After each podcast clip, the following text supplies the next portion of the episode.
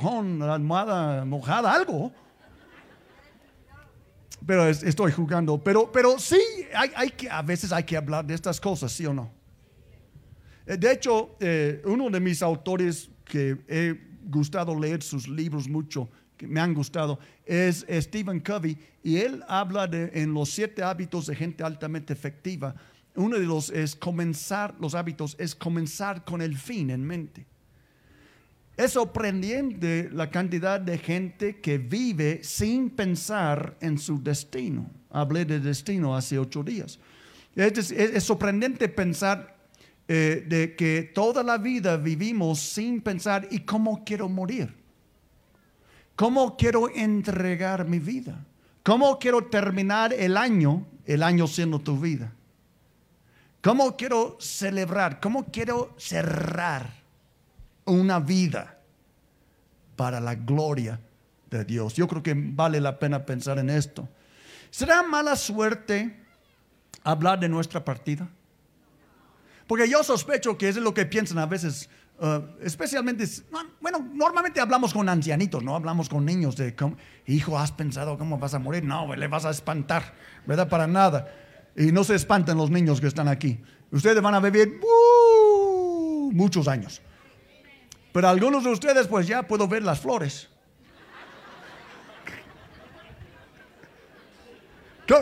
¿Cómo es ese flor, Liz, que siempre dan a los muertitos? ¿Los qué? La, corona, pero hay un tipo que, como no soy mexicano, hay muchas cosas que no sé, pero Liz me dijo, nunca compres estos para alguien.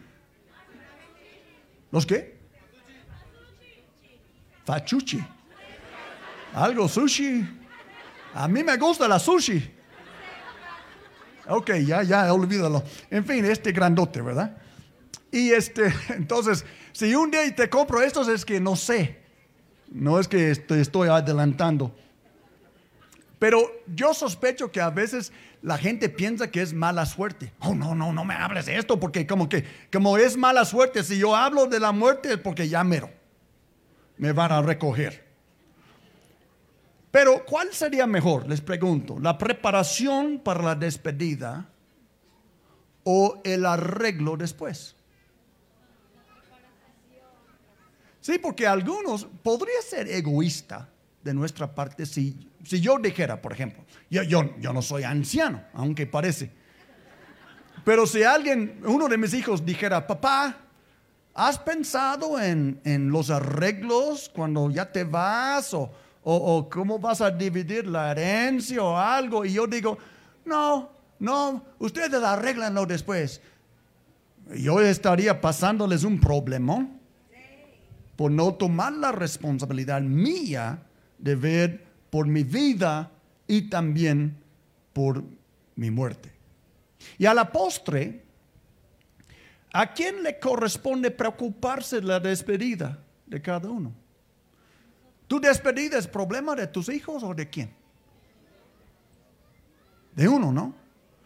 Es decir, que eh, hay gente que, que solo lo único que dejan a sus hijos es la deuda del funeral. Dios, se pusieron silenciosos. Lo, voy a decir una vez más. No estoy hablando de ustedes, estoy hablando de su cuñado por allá.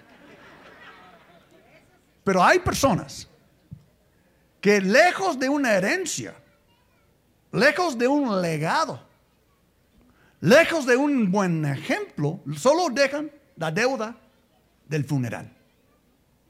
O los otros deudas pendientes que la persona tenía. Dios no quiere que tú salgas de esta tierra debiéndole a nadie.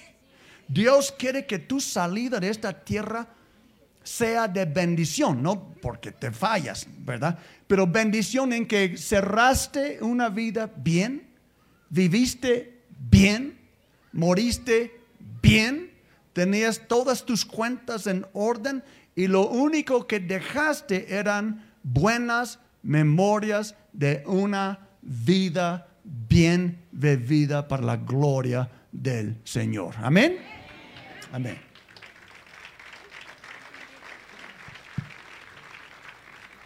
Entonces, como es el fin del año, quiero hablar del el fin de tu vida. y de la mía. Oh, sí. Piénsalo. Hoy, hoy, eh, quiero animarles a tomar responsabilidad de su partida. No solo el bien, no solo por el bien de los que quedan, como sus descendientes, sino también por el encuentro que todos tendremos un día con nuestro Creador. Viene un día de juicio, ¿sabe? Pero para mí no va a ser un día de juicio, simplemente va a ser un día de arreglar cuentas con mi Creador. Sí, porque hemos, hemos sido salvados del juicio de Dios por la pobreza de Jesucristo en la cruz, ¿verdad? Pero de todos modos no quiere decir que Dios va a decir, pásale, pásale, pásale, todos iguales. No, voy, a ser juzgado por las obras que yo he, habré hecho en la vida en aquel día todo lo que hice bien o lo que no hice bien, Dios es justo y va a arreglar cuentas conmigo y contigo. Y yo creo que eso es aún más importante que lo que dejo aquí en la tierra en cuanto a gente y bienes y cosas así. El apóstol Pablo nos dejó unas palabras inspiradoras que espero nos ayuden en esa tarea tan importante. Entonces, si me acompañan por favor de pie, voy a leer el texto principal de hoy. Porque Pablo sí no tenía miedo de hablar de la muerte. Él no creía que era mala suerte hablar de su partida. Y bendito sea Dios, en la Biblia tenemos unas de las últimas palabras del apóstol Pablo, hablando de su muerte.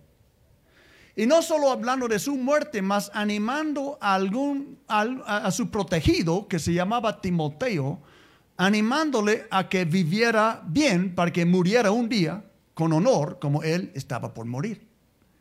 Y también menciona algunas personas que se extraviaron, que podría ser ejemplo también para nosotros. Vamos a verlo.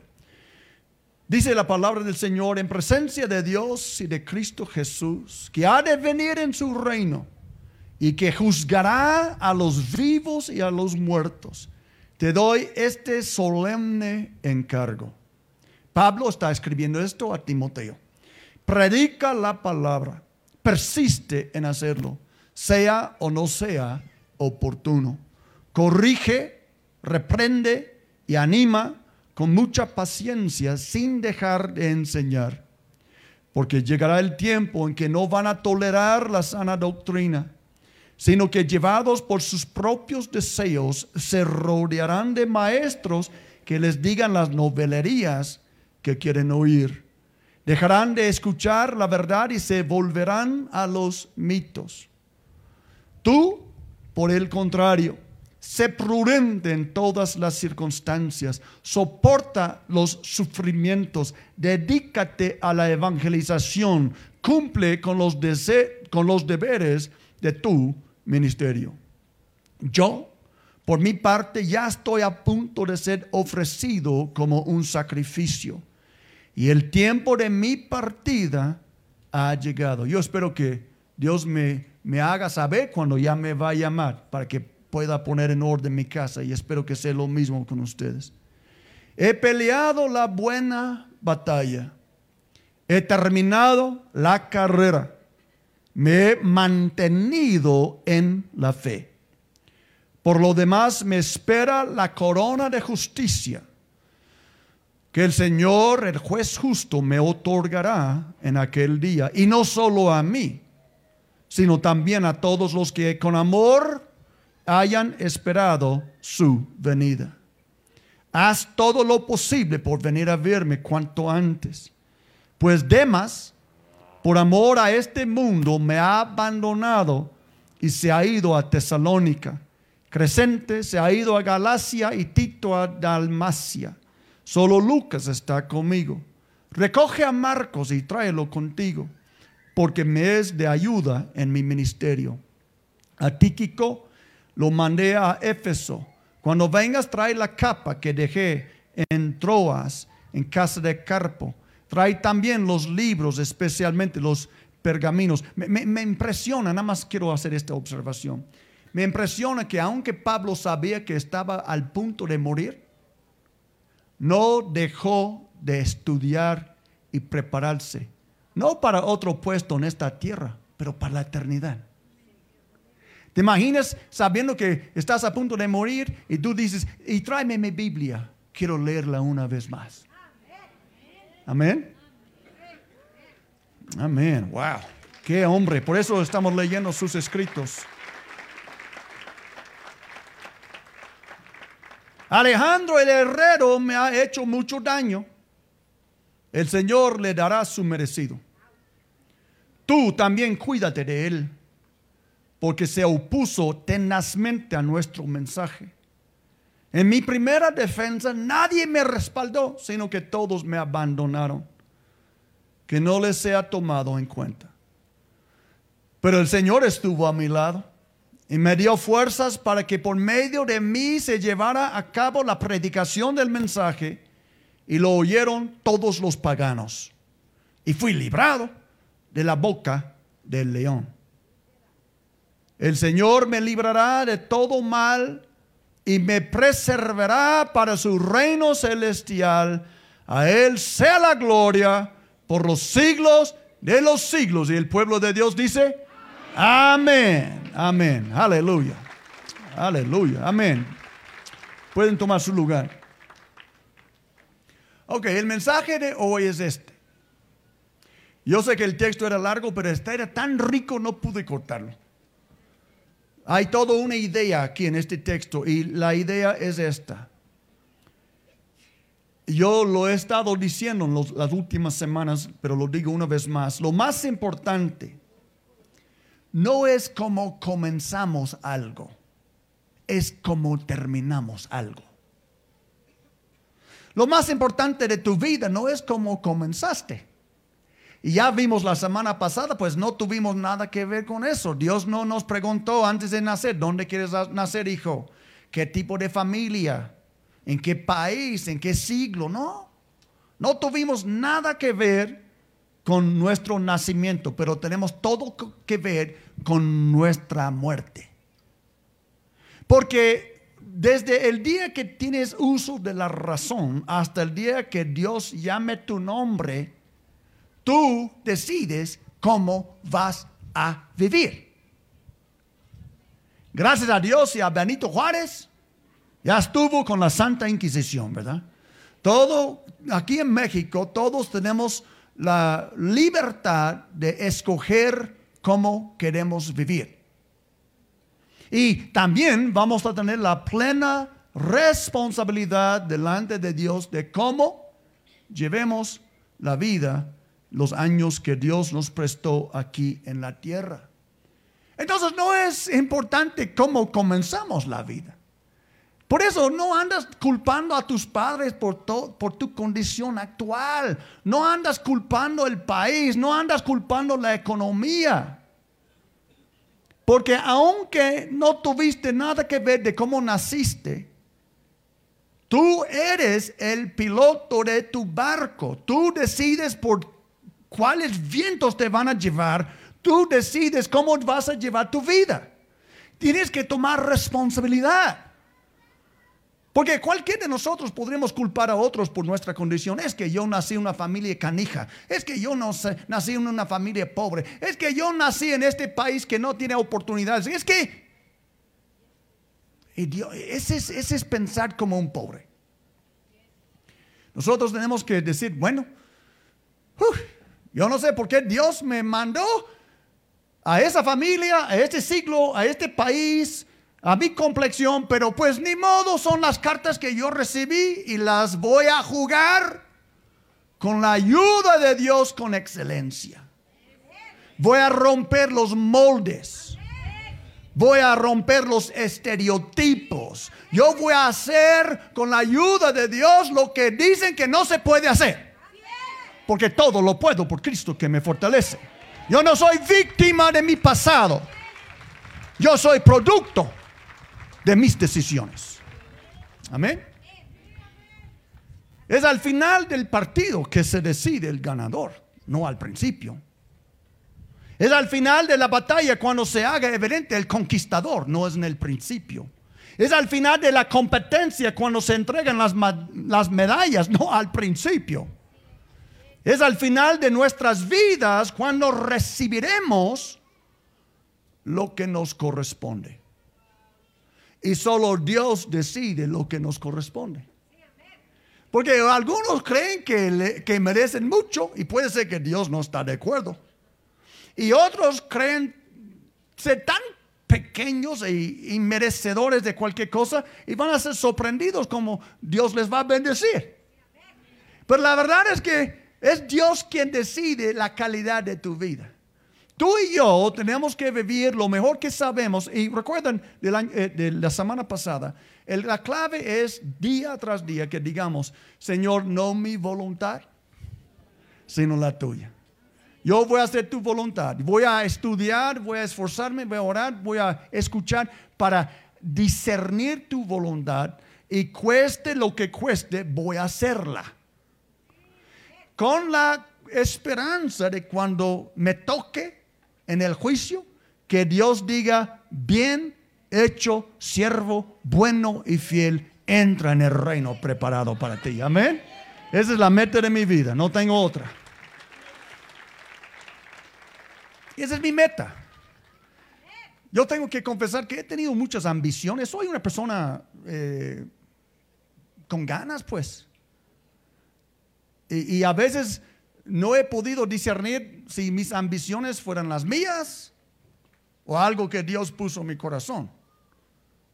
Porque siempre quiero tener éxito, quiero, quiero lograr algo que vale la pena eh, la vida, ¿verdad? Pero He reducido toda mi vida, las metas, solo tengo una meta. Es que un día me diga, cuando termine mi vida, porque no me la va a decir antes, porque nadie recibe un premio en medio camino. Nadie gana una batalla que no está terminada. ¿Sí? Pero un día voy a terminar mi batalla en esta tierra. Y espero escuchar esas palabras de mi Señor, bien hecho, siervo fiel. Entonces, pues, la Biblia dice en 2 Corintios 5:10, porque es necesario que todos comparezcamos ante el tribunal de Cristo. ¿Cuándo va a hacer esto? Después de tu muerte, después de la mía. Para que cada uno reciba lo que le corresponda según lo bueno o malo que haya hecho mientras vivió en el cuerpo. Ahora tengo buenas noticias para todos ustedes. Yo creo que todos ustedes que estoy viendo todavía están vivos. ¿Hay algún este, zombie aquí? Que, no, no, todos somos vivos, ¿verdad? Entonces, si tú y yo todavía estamos vivos, todavía tenemos la oportunidad de hacer algo bueno con nuestra vida. Algunos piensan que no pueden hacer nada bueno. ¿Sabes qué? Si tú vas, si tú siquiera das un vaso de agua a un sediente en el nombre de Jesús, no perderás tu premio. ¿Sí? Sí, nosotros estamos haciendo, estás haciendo, haciendo algo bueno realmente solo por estar aquí. Porque traíste tu flama de fe, traíste tu medida de gracia, de, vida eterna. Juntamos nuestras llamitas y, causamos un incendio en el mundo espiritual. Y hay muchas cosas. Todavía hoy, antes de terminar este año, puedes hacer algo bueno que Dios tomará en cuenta cuando comparezcas delante de Cristo. Amén.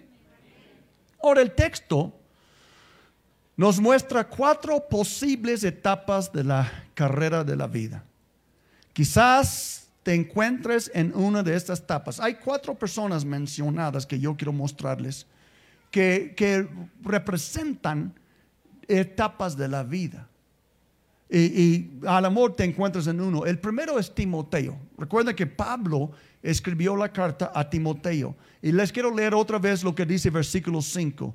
Él dice, tú por contrario, sé prudente en todas las circunstancias, soporta los sufrimientos, dedícate a la evangelización, cumple con los deberes de tu ministerio. Timoteo es la persona ocupada en su destino.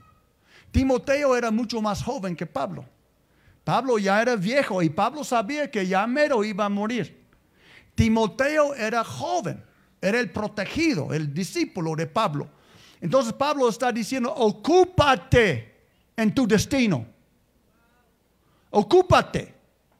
No hay que ser como un maestro que yo tuve hace muchos años, que e-, él siempre nos decía, era católico, y siempre nos decía, no, no, mira, justo antes de morir yo voy a hacer esta oración y todo bien.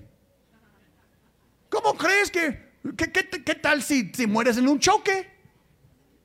¿Qué tal si mueres en el sueño? ¿Qué tal si tienes el tiempo y tú citas tu oración del oro al Señor y Él dice, ¡ta! No lo acepto. Nada más porque tú dices, ¿qué crees que? Que yo puedo ser manipulado por estas fórmulas que traes. Es que el hombre mira al exterior, pero Dios mira al corazón. Y Dios sabe si nuestras oraciones son sinceras. Entonces, el chiste no es, no es esperar hasta que estás al punto de morir y, y ya confesar todos tus pecados. El chiste no es no es esperar hasta que ya no puedas hacer más maldades y ya te pongas religioso. No, no, no, no. El chiste es ocuparte hoy en tu destino. Ocuparte hoy en obras de justicia. Ocuparte hoy en la piedad. Ocuparte en tu destino.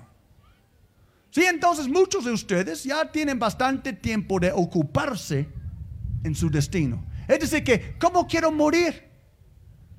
Quiero, llegar a mi lecho de, de, muerte, como cerrar el año, cerrar el ciclo de mi vida diciendo, oh, viví como como perro, ¿cómo es posible? Siempre fui bien malo con mi esposa. Mira las enfermedades de que traigo por mis pecados, por eso muero temprano. Ah, ojalá que hubiera. No hay que llegar a tu lecho de muerte con ninguno, ojalá que nada. Más con, ya lo hice. Por la gracia de Dios y por Cristo que me fortalece. Y yo quiero que sepas, amado mío, tú puedes vivir bien. Y tú puedes morir bien. La persona que vive bien muere bien. La persona que vive mal muere mal. Y después de la muerte hay una eternidad de cuentas. Yo le doy gracias a Dios que Jesús pagó mi cuenta en la cruz de Calvario. Y voy a vivir en una manera que refleja esta verdad. Amén. Bien. Anda, Timoteo. La gran mayoría de ustedes, yo espero que tomen este de Timoteo. Ocúpate en tu destino. Pero después hubo otro personaje, se llama Demas. Y Pablo dijo, pues Demas, por amor a este mundo, me ha abandonado y se ha ido a Tesalónica. Imagínate Imagínate tener la oportunidad de trabajar al lado del apóstol Pablo y lo abandonaras. Imagínate de vivir al lado del personaje de más renombre después de Jesús en el cristiandad y lo abandonaras por amor al mundo. Es lo que hizo este Demas. Él es símbolo del cristiano corriendo de su destino. Aquí por un lado tenemos eh, eh, Timoteo ocupado en su destino, pero en otro extremo tenemos Demas que tenían las, las mismas oportunidades de andar con Pablo que Timoteo, pero él está corriendo de su destino. Ya no quería servir a Dios. Ya no quería pagar el precio de su ministerio. Ya no quería sufrir al lado del apóstol.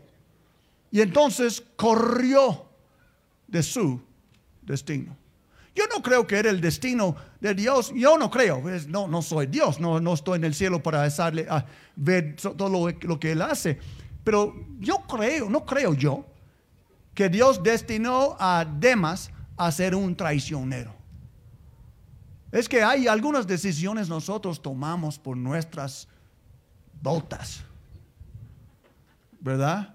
Algunas decisiones no es que, que Dios nos predestinó a hacer eso. Es que decidimos hacerlo porque tenemos una voluntad propia. Y entonces, algunos se ocupan en su destino, de su destino, otros corren de su destino. Y ahí vemos uno, otro que quiero mostrarles, Marcos. Otros regresan a su destino. Pablo mencionó, solo Lucas está conmigo, recoge a, Marcos y tráelo contigo porque me es de ayuda en mi ministerio. Ahora, lo que algunos no saben es que Marcos y Pablo tenían una historial. Marcos trabajaba con Pablo años antes y Marcos abandonó a Pablo una vez. Y entonces Pablo iba a hacer otra gira con Bernabé y Bernabé quería llevar a Marcos. Y Pablo dice, para nada, ese nos abandonó. Y entraron en conflicto dos apóstoles sobre el destino de Marcos. Y se separaron. Años después, Pablo, cerca de la muerte, dice, tráeme a Marcos, porque él me ayuda en el ministerio. Déjenme leerles rápido lo que dice Hechos 15 para que vean lo que les digo es la verdad. Algún tiempo después, la Biblia dice, Pablo le dijo a Bernabé, volvamos a visitar a, las, a los creyentes en todas las ciudades en donde hemos anunciado la palabra del Señor y veamos cómo están, su segunda gira. Resulta, resulta que Bernabé quería llevar con ellos a Juan Marcos. Pero a Pablo no le pareció prudente llevarlo, porque los había abandonado en Panfilia y no había seguido con ellos en el trabajo. Se produjo entre ellos un conflicto tan serio que acabaron por separarse. Años después, hay, debate. Algunos creen que Pablo cambió. Yo creo que Marcos cambió. Claro, Pablo también, ya a lo mejor ya era más, más paciente siendo viejito, ¿sí? ya, ya más tranquilo. Pero yo creo que mayormente quien cambió era Marcos, porque Pablo no hubiera pedido, tráeme aquel traicionero. No. Tráeme aquel espanto, espantado. No, tampoco. Algo pasó en la vida de Marcos y Marcos regresó a su destino.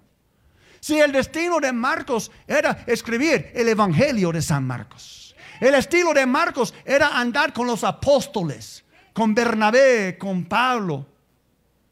Pero algo le sacó de onda se espantó, algo le pasó en su vida y dijo, no, yo me voy, esta vida no es para mí. Y abandonó a Pablo y a Bernabé. Pero algo en estos años pasó que Marco pudo regresar a su destino. Y por eso Pablo ya ha dejado escrito por, por dos mil años, tráeme a Marcos, recoge a Marcos y tráelo contigo, porque me es de ayuda en mi ministerio. Hay personas aquí que están en el caso de Marcos. A lo mejor alguna vez abandonaste el destino que Dios tenía para tu vida. Pero Marcos nos da esperanza de que Dios da segundas oportunidades. Dios da a los Marcos la oportunidad de regresar y tomar un lugar de utilidad en el reino de Dios para que su vida termine bien. Porque ese es el chiste, que nuestra vida termine bien. ¿Sí? Y si todavía estás vivo, todavía tienes tiempo de hacer ajustes en tu vida. Sí, no, no vayan a caer en esas trampas después de tres copas, está jurando hasta el sol y la luna lo que vas a hacer en 24 y no vas a hacer nada. El chiste es terminar este año bien. Porque lo que cuenta no es como comenzamos algo, es como terminamos algo. Y hay que terminar este año bien. Yo sé que solo tenemos unas horas que nos quedan. Pero ¿sabes qué? Puedes hacer muchas cosas en unas pocas horas. Tú puedes tomar decisiones de calidad en unas pocas horas. Tú puedes reflexionar como hablé en la clave de prosperidad, de la riqueza que Dios ha dado a tu vida por medio de Jesucristo. Y puedes tomar unas determinaciones en tu vida. Como yo voy a terminar bien mi vida. Yo no voy a vivir a la y se va. Voy a comenzar con el fin en mente. Voy a considerar cómo quiero despedirme de este mundo, despedirme de mi familia, despedirme de mis amados hermanos. Y no quiero dejar atrás de mis penas, vergüenzas, deudas, lástimas. Quiero dejar un legado. Quiero dejar un ejemplo. Quiero dejar una inspiración para mis hijos, mis nietos, mis hermanos. Entonces, hoy, no mañana, hoy, voy a hacer ajustes a mi vida. Mientras todavía haya tiempo para que termine bien. Amén. Y ahora últimamente tenemos Pablo, aquel que está llegando a su destino. Entonces tenemos uno que está ocupado en su destino. Tenemos otro que está corriendo de su destino. Tenemos otro que está regresando a su destino. Y tenemos el último, el gran jefe del texto que está terminando su destino. Vamos a terminar un día nuestro destino. Para bien o para mal, tenemos que terminar. No es nada que temer. Incluso es como es la única manera de pensionarte en el cielo. Jesús ya ha ido a preparar un lugar para nosotros. Estoy esperando vivir aquí para siempre. Yo estoy de viaje, porque eso la Biblia dice que somos, que, que la Biblia dice que somos peregrinos en este mundo. Mi lugar de descanso no está en Yacomecan, está en el cielo. Por eso tengo que ocuparme en mi destino para que termine mi destino con honra. Y tú tienes que hacer lo mismo. Les recuerdo lo que Pablo dijo de sí mismo. Yo, por mi parte, dice Pablo, ya estoy a punto de ser ofrecido como un sacrificio. Y el punto de mi partida ha llegado. No hay nada de, ay, malástima que no viví mejor. No, él dice, he peleado la buena batalla. He terminado la carrera me mantenido en la fe. Con eso, eso es todo. Eso es todo. Yo no quiero que nadie aquí llegue a su lecho de muerte pidiendo perdón a todo el mundo. Confesando un montón de pecados. Nuestros pecados son como un perro bravo. Hay que mantenerle en una correa bien cortito. Y cada vez que te pecas, te arrepientas. No andas jalando una cola. Vives una vida de arrepentimiento, una vida de consagración, una vida santa. Ya como convocamos a aquel que es santo. Nosotros tenemos que vivir santo y con temor reverente en esta vida. Porque llega la terminación de la carrera. Y Dios no es quien decide cómo tú terminas tu carrera. Yo decido cómo termino mi carrera. Yo no puedo decidir el día que muero. No puedo decidir las circunstancias de mi muerte. Pero sí puedo decidir cuando llegue este día y cuando lleguen estas circunstancias. Yo decido cómo había vivido hasta este Sí, porque Dios no induce al ser humano al pecado. Santiago capítulo 1 dice que Dios no tienta a nadie, no puede ser tentado tampoco. Entonces Dios está a mi favor, Dios está a tu favor, para que vivamos vidas dignas de admiración. Y cuando nos toque morir, cuando y ya estemos terminando. No hay nada de ojalá que y lo siento y perdóname. no, no, no, no. Nada más que digamos como Pablo, he peleado la buena batalla. He terminado la carrera. No me quedé tirado. Y me he mantenido la fe. Entonces, para punto de, acción, les invito a ponerse de pie. Les voy a ayudar hacer algo aquí. Tú dices, ahora, ¿qué hago? Recuerden, hay cuatro tipos. El que está ocupado en su destino. El que está corriendo de su destino. El que está regresando a su destino. Y el que está terminando su destino. Sea cual sea de estas etapas donde te encuentras. Recuerden que Pablo estaba muriendo y dice, tráeme mis libros. Estaba muriendo, tráeme Marcos. Porque hasta que jales el último, hay algo que hacer con tu vida. Hasta que jales el último, no te pensiones mentalmente por Dios. No te pensiones espiritualmente. Hasta que deja de palpitar el corazón que Dios puso en tu pecho, hay algo bueno que tú puedes hacer con tu vida. La Biblia dice, 1 Corintios 15, 58.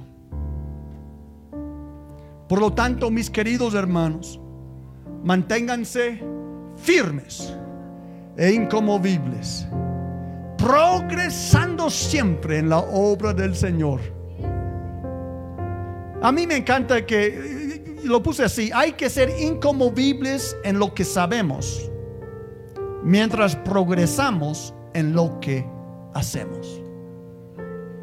Yo soy incomovible en algunas cosas, nadie me mueve. Yo sé que Jesús es el Señor. Man, nadie me mueve de eso.